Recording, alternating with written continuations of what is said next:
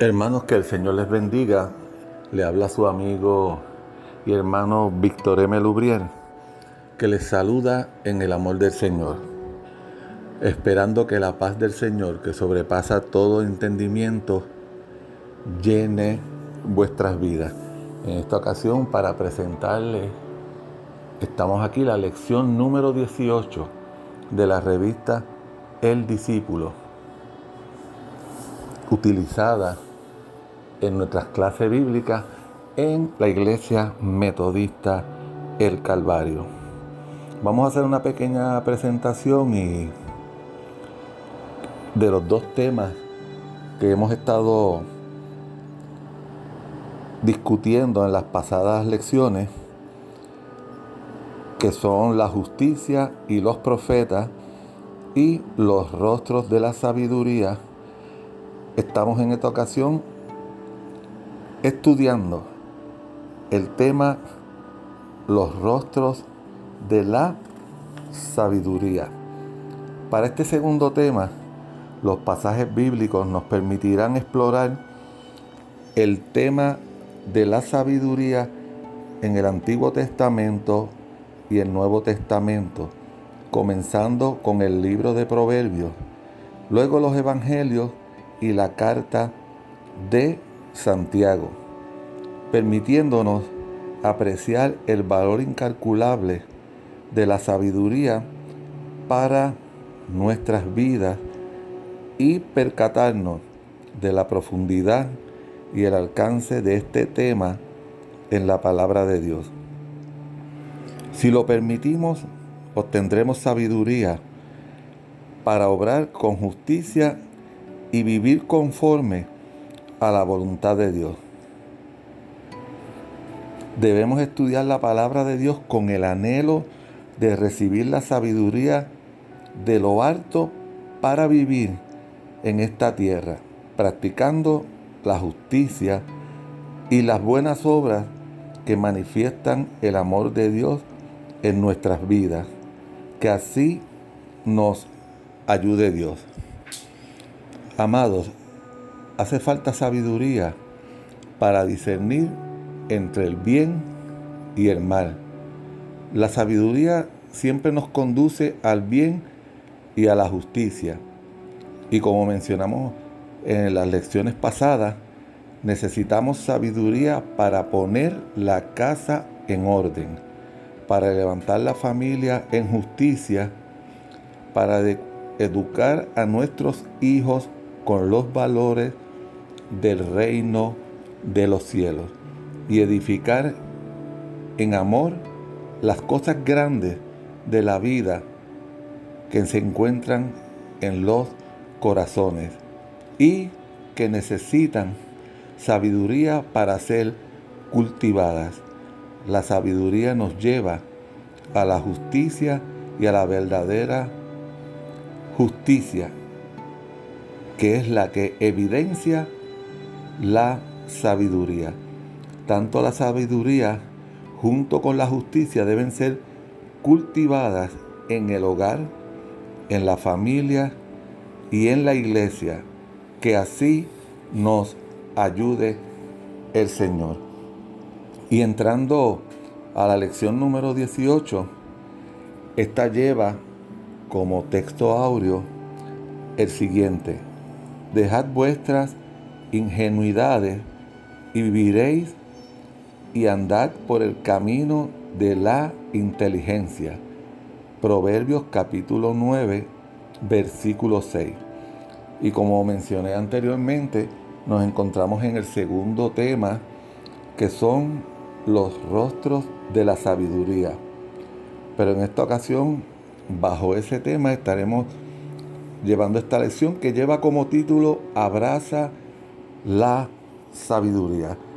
Pero antes de comenzar, vamos a ir delante del Señor en oración para que sea Él quien nos guíe, abra nuestro entendimiento y nos dé esa sabiduría que como veremos en la lección nos sigue llevando a que la definición más exacta de la sabiduría es el temor al Señor.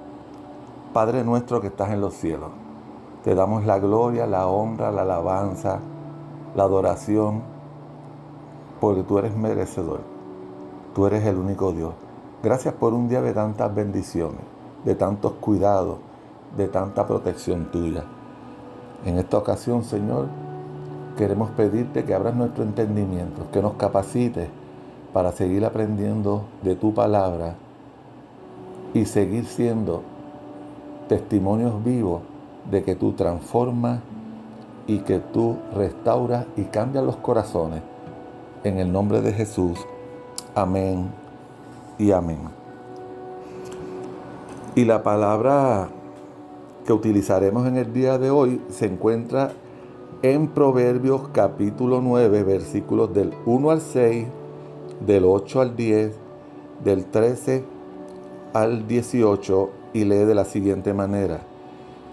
La sabiduría edificó su casa, labró sus siete columnas, mató sus víctimas, mezcló su vino y puso su mesa. Envió a sus criadas y sobre lo más alto de la ciudad clamó diciendo a todo ingenuo, ven acá, y a los insensatos, venid, comed de mi pan, bebed de mi vino que he mezclado.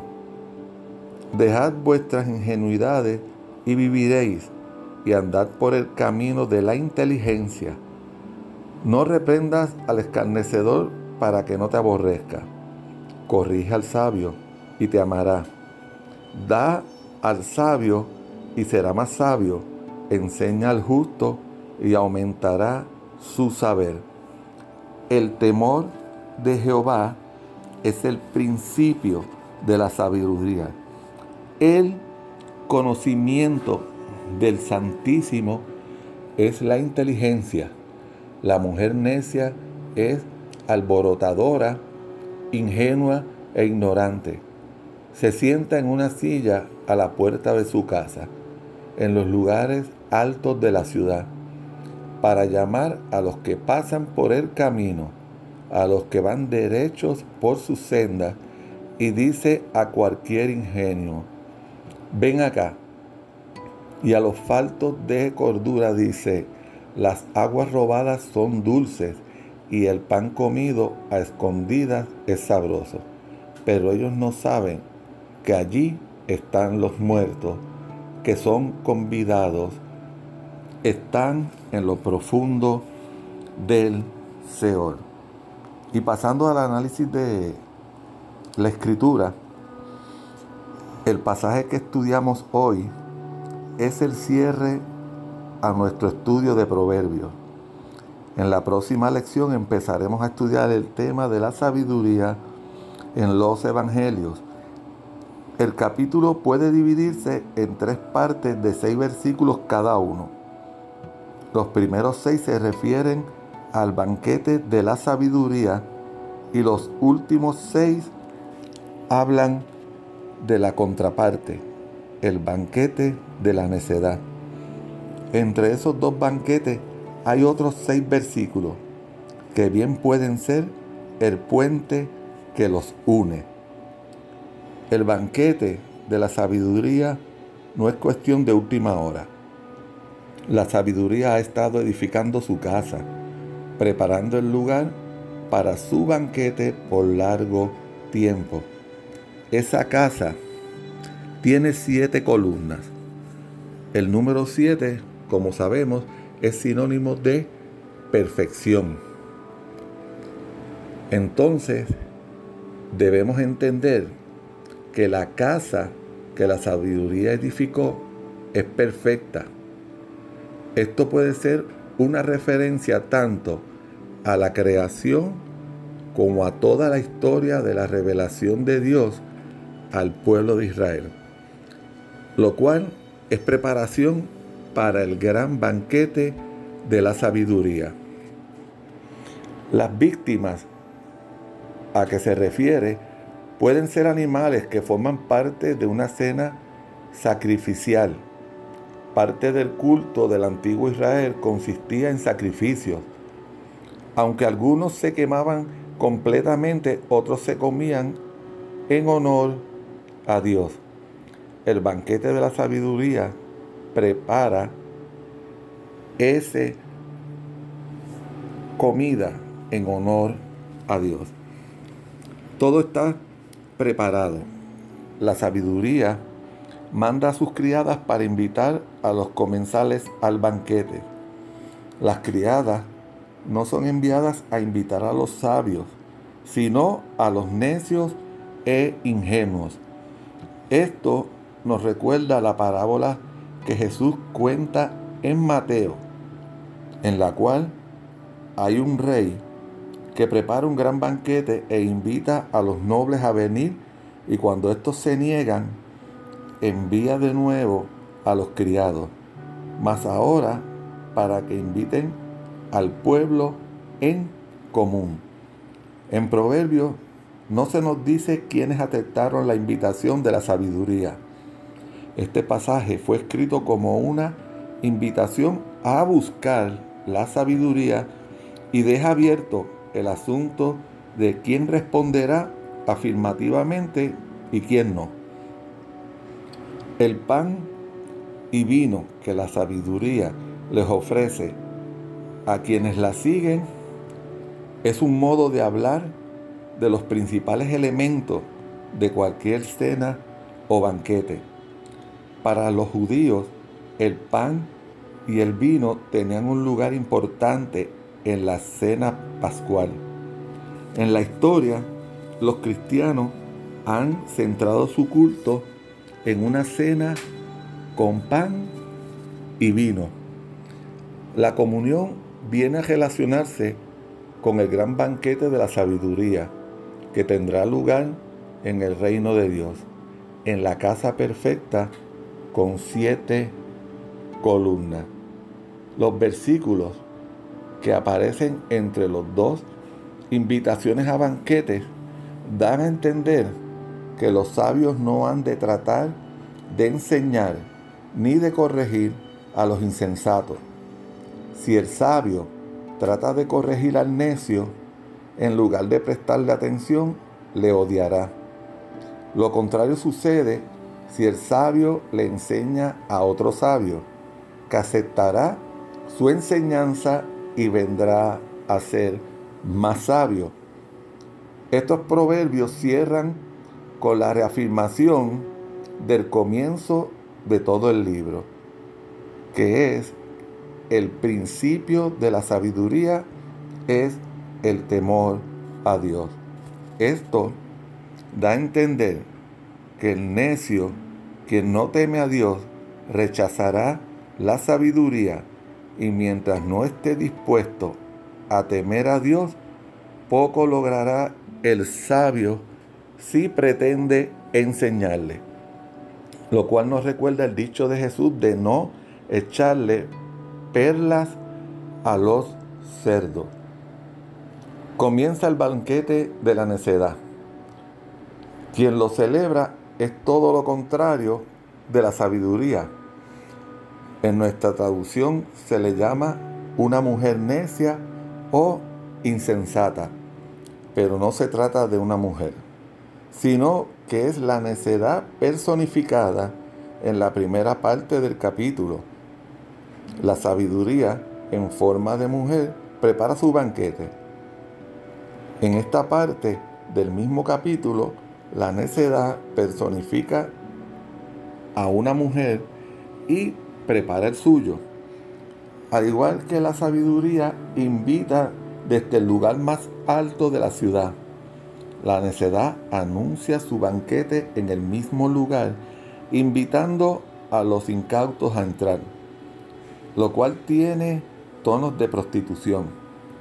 Es importante notar que mientras la sabiduría invita a su banquete a los necios, ingenuos e insensatos, la necedad invita al suyo tanto a quienes andan por el camino recto como a cualquier ingenuo o falta de, de cordura.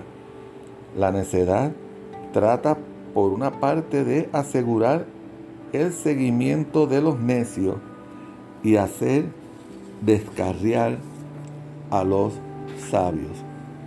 A fin de cuentas, quienes prestan atención a la invitación del banquete de la necedad no saben que en realidad les está invitando a la muerte.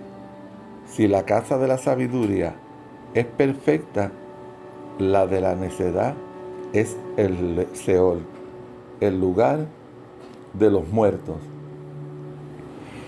Y en su aplicación, la idea de los dos banquetes con la que termina esta sección de proverbios es un modo útil de señalar el contraste entre la sabiduría y la necedad y de invitar al lector a decidir a cuál de sus invitaciones va a responder. El primer banquete viene preparándose desde antes de la creación. Nos permite gozar de las cosas preparadas para las personas rectas. Si miramos objetivamente, no hay por qué desear otra cosa. Este banquete tendrá lugar en una hermosa casa con siete columnas. La razón nos dice que esta es la alternativa que hemos de escoger. Mas la otra alternativa, el banquete de la necedad, para este no se ha hecho preparación alguna. Lo único que promete es el placer momentáneo y el atractivo del fruto prohibido. Sin razón alguna, son tantas las veces que optamos por el banquete de la necedad y no escuchamos la voz de la sabiduría. Como el texto dice, la necedad llama tanto a los sabios como a los incautos. La necedad sabe que los sabios no están exentos de atracción hacia lo necio. De esto pueden darse ejemplos. Un político respetado por su buen gobierno y su respuesta a las necesidades del pueblo, se deja sobornar por un poco de dinero y se vuelve en un político corrupto. Otro ejemplo, un hombre casado con una bella familia se deja llevar por los atractivos de una mujer extraña y termina convirtiéndose en un adúltero.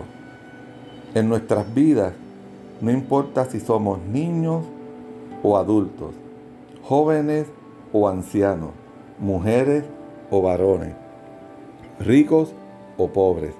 La necedad nos sigue llamando con sus falsas promesas. Lo que tenemos que decir al escuchar tales falsas promesas no es señal ni de bondad ni de maldad.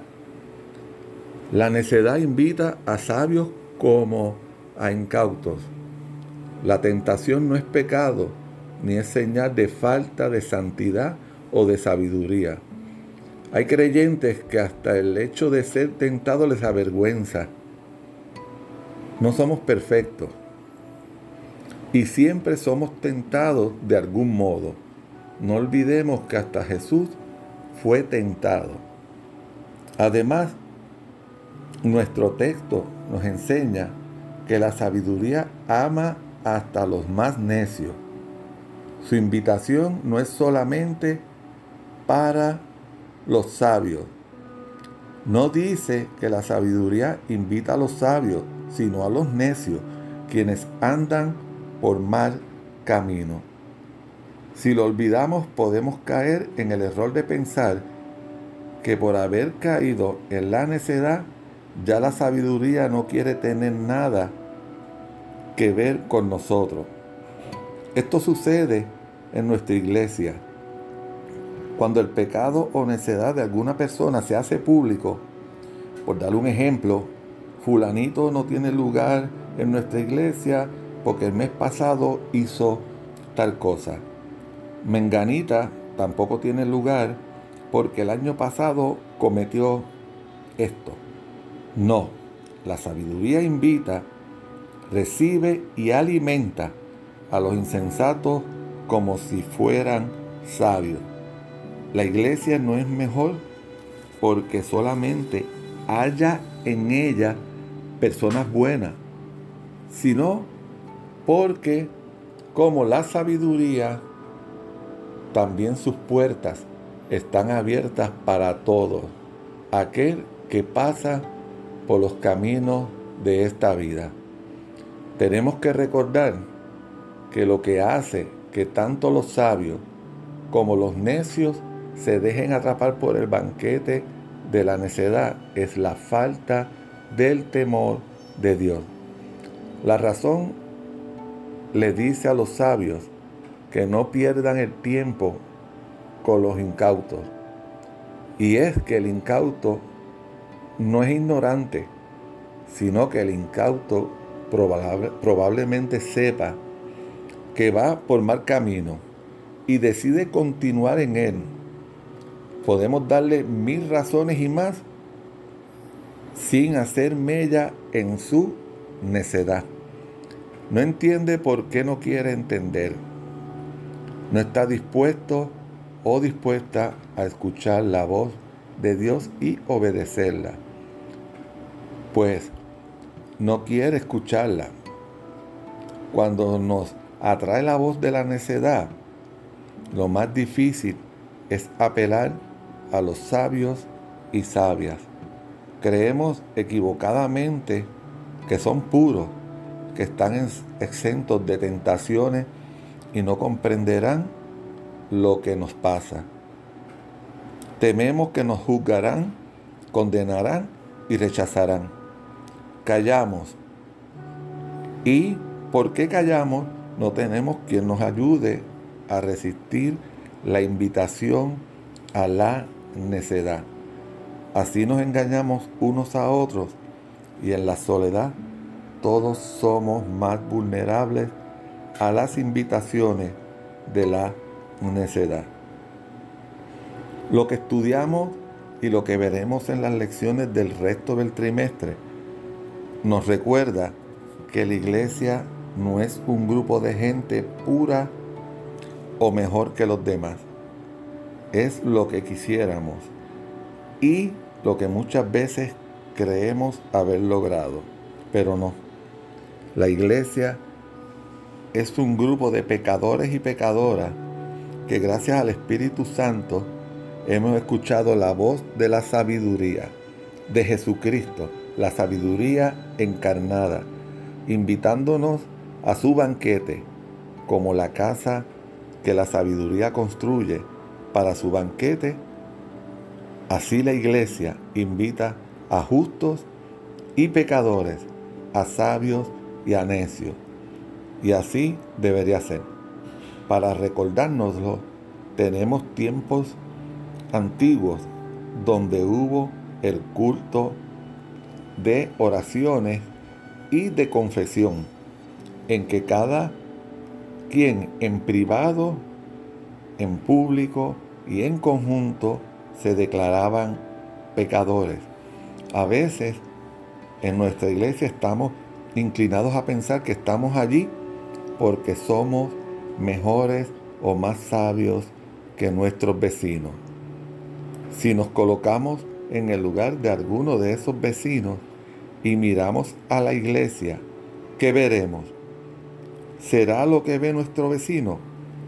Podemos ser una iglesia más abierta, más invitadora a los necios y pecadores, como esa casa con siete columnas a la que la sabiduría nos invita a entrar. Y en modo de resumen, el libro de Proverbios presenta en una forma muy controversial las diferencias entre la sabiduría y la insensatez o la necedad, comparando cada concepto con una mujer. Presenta la sabiduría como una mujer virtuosa, próspera y generosa que le enseña a los demás cómo acercarse a Dios. Y presenta la insensatez como una mujer necia que practica la inmoralidad y la idolatría. Es importante evitar, tanto en la iglesia como en la sociedad, la idea falsa de que los hombres que atacan y agreden sexualmente a las mujeres lo hacen en respuesta a las tentaciones que ellas le presentan. Es pensar que un violador atacó a una mujer porque ella estaba vestida de manera provocativa. Y Proverbio compara la necedad con una mujer promiscua, pero esto no da derecho a insultar a todas las mujeres que forman parte de nuestra sociedad. El contraste entre la sabiduría y la insensatez es muy claro. Presenta a la sabiduría como una mujer próspera que ofrece un banquete en su casa para las personas más simples, con el propósito de exhortar al pueblo a buscar la sabiduría. La necedad se presenta como una mujer ignorante que ha estado en lugares altos, en los altares de Baal, invitando a los hombres que pasan frente a su puerta a practicar la injusticia y a cometer actos de maldad. Oremos. Gracias Señor que tu sabiduría es amor. Amor que invita, amor que perdona, amor que exige. Gracias porque sabemos que esa sabiduría ha perdonado y sigue perdonando muchas de nuestras necedades y pecados. Ayúdanos a llevarle al mundo la invitación al banquete de la sabiduría y al hacerlo de tal modo que no solo los sabios, sino los necios e insensatos entiendan que es una invitación de amor y esperanza en el nombre de Jesús. Amén y amén. Que el Señor les bendiga.